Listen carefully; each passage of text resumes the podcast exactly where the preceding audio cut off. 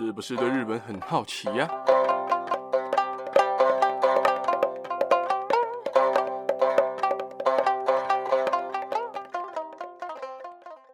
？Hello，大家好，我是跨年只想从客厅跨到房间的好好睡觉的八格阿洛。不知道大家跨年有没有什么特别的可能行程啊，或什么出去玩啊、吃东西啊、跟家人吃大餐啊，或者是去听个跨年演唱会等等的。而我就只想好好的睡觉。这个呢，也不是今天的重点。今天要跟大家讲的不是神社里面常见但不知道是干嘛用的东西了。今天想跟大家讲讲关于神社里面你常常会看到那些可爱的动物们。这些动物并不是为了装饰神社哦，这些动物们称为神使，也就是神的使者。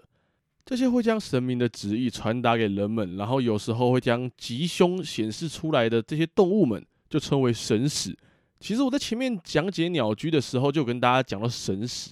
不知道大家还记不记得天照大神在躲进天岩户之后，众神除了跳舞之外，还命令了一个神使，叫做长四国的长蹄鸟，站在洞口的横木上面，一直叫，一直叫，把天照大神给叫出来的那只鸡哦，这只神使是一只叫不累的鸡，而这只叫不累的鸡，长四国的长蹄鸟就是神使，大家应该是还有印象的，而其实。最早提到神使的地方，就是日本一个很重要的历史，叫做《日本书记》。《日本书记》里面就有提到关于荒神的神使是一条大蛇，而神使其实真的有很多。今天就来跟大家讲讲几个比较有名的神使好了。第一个狐狸，基本上哦，只要一提到狐狸，大家一定会想到稻荷神社。日语里面的“和”跟中文一样，有负荷，然后背，然后扛的意思。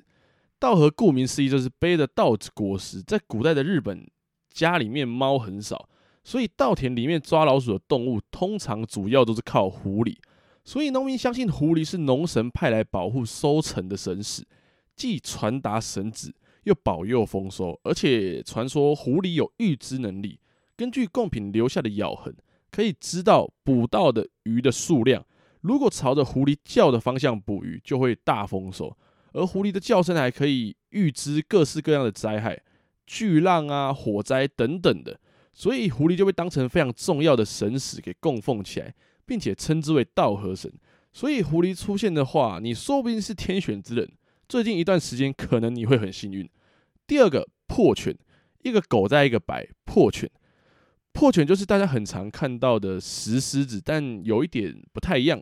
破犬起源自印度哦，跟佛教一起从。中国到朝鲜半岛，最后再传到日本里面。日本神社的破犬其实没有分公的母的，而是用开口闭口来分辨它是狮子还是破犬。如果头上没有角，但是嘴巴开开的，那就是狮子，会站在日本神社的左侧；而头上有角，但是嘴巴闭起来的那个就是破犬。为什么会这样分呢？因为日本嘴巴开称为阿形，我也不知道念阿还念呃啦，就是阿形；嘴巴闭起来的话称为左形。主要就是代表的生死，所以大家以后如果跟家人啊、朋友啊去日本神社看到破犬的话，你可以很嚣张的跟他讲说：“诶，你看这个是狮子，诶，你看这个是破犬。”就有种你很厉害，有没有？知识非常的丰富，非常的富足那种感觉，很嚣张的那种感觉。而第三个呢，就是刚刚讲到的长世国的长鸣鸟，天照大神的神使就是鸡，在古世纪里面称为长世国的长啼鸟。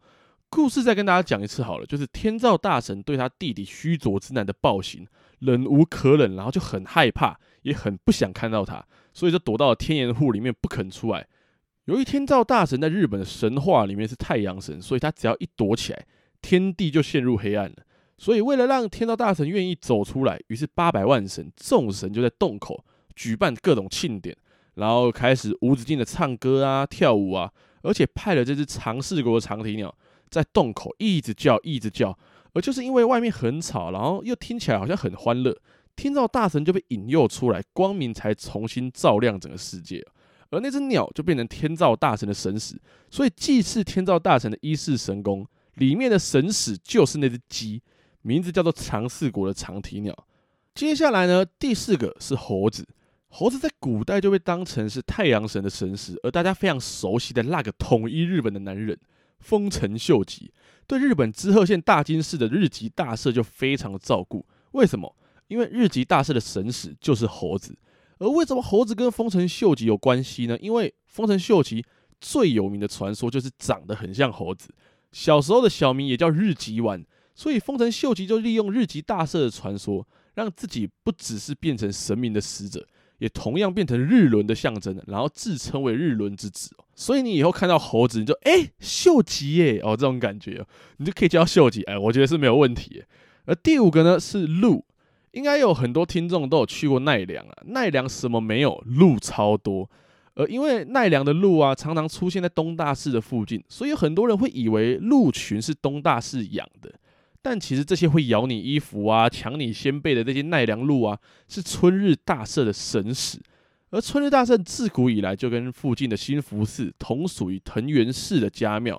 而为什么那些鹿会变成春日大社的神使呢？因为春日大社创建时的一个传说，就是武神剑玉雷命从茨城县的鹿岛骑着一只白鹿降临到奈良而开始的，所以奈良才会到处都是鹿。而且当地只要有白鹿诞生的时候，大家就开始起哄说神使降世了，神使出现了。所以由此可知，鹿在奈良是非常重要的。再来第六个八指乌乌鸦，重点我先跟大家先稍微提一下。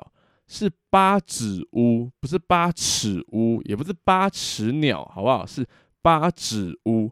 八指乌是一个乌鸦，是一个三条腿的乌鸦，跟长翅长鸣鸟一样有名的日本三大神鸟。虽然在西方世界，乌鸦代表厄运，看到你可能会出事啊，出门可能被车撞啊，会有血光之灾，就跟看到黑猫一样。而且叫声又是非常的让人不寒而栗哦。但是乌鸦在日本啊是智慧之鸟，幸运吉祥的鸟，甚至跟白鸽还有猫头鹰被奉为日本三大神鸟，地位是非常非常崇高的，象征着忠实、诚实、大无畏的精神。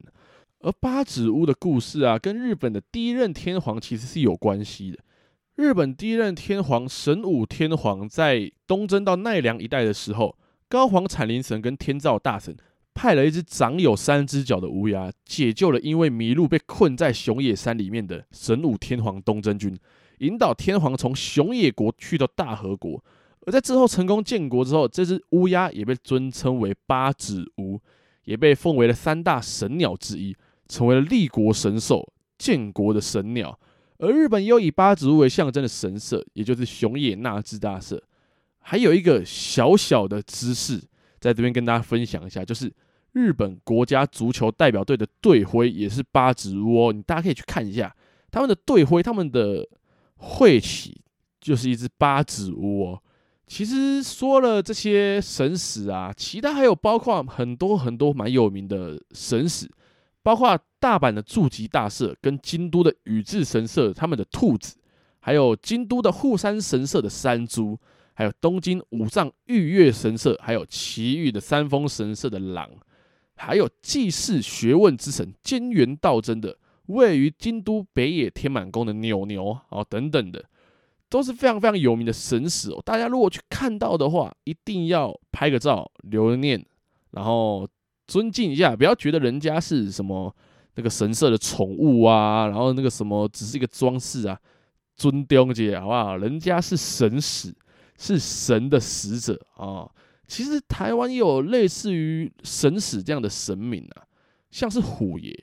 最早虎爷是山神啊、土地公啊，还有城隍爷的坐骑，后来更变成王爷、妈祖等等神明的坐骑，并且可以守护村庄啊，守护一个地区的一个神明，他的地位已经高到神明了。像是如果大家看过红衣小女孩的话，里面非常有名的就是虎爷。所以大家可以如果看红衣小女孩，可以注意一下，它里面那个神明就是虎爷，虎爷降临，然后附身在男主的身上，然后去击退那些魔形呐。所以虎爷也是可以算是台湾的神使，而神使其实还有非常非常多，譬如蛇啊、乌龟啊、老鼠啊、鹤啊，还有鲤鱼啊等等等等的，有非常非常多的神使哦。所以大家如果在日本的神社里面，看到这些小动物的塑形、一些雕像的话，大家一定要记得它是神使，它并不是一个普通的装饰，所以要非常非常的尊敬哦。而且尤其像北野天满宫的那只牛啊，就是因为大家觉得摸那只牛会带来好运，所以都已经被摸到有点发光发光的感觉。所以我自己认为啦，动物们有灵性这件事情，好像真的是真有其事。所以你也要带家人或朋友去日本神社的时候，你可以跟他们介绍这些可爱的动物是这间神社祭祀的神明的使者哦。尤其像天照大神的那只鸡，你如果不讲它是鸡，你跟你旁边的家人朋友分享它的全名长赐国的长体鸟，你就觉得哇，你这个太厉害了，竟然这种东西都知道，太强了吧？虽然说这个是非常冷门的知识，但是真的，我觉得你一定会用得到，好不好？那今天的神使的介绍就差不多讲到这边了。最后一样，如果你或你的家人朋友们对日本文化有兴趣的话，听完这一集，不妨订阅、关注、分享给你的家人朋友们，才会在之后每一集上传的时候，可以在第一时间就收到通知。之后也会有更多的日本文化分享给大家。那今天就先讲到这边啦，大家拜拜。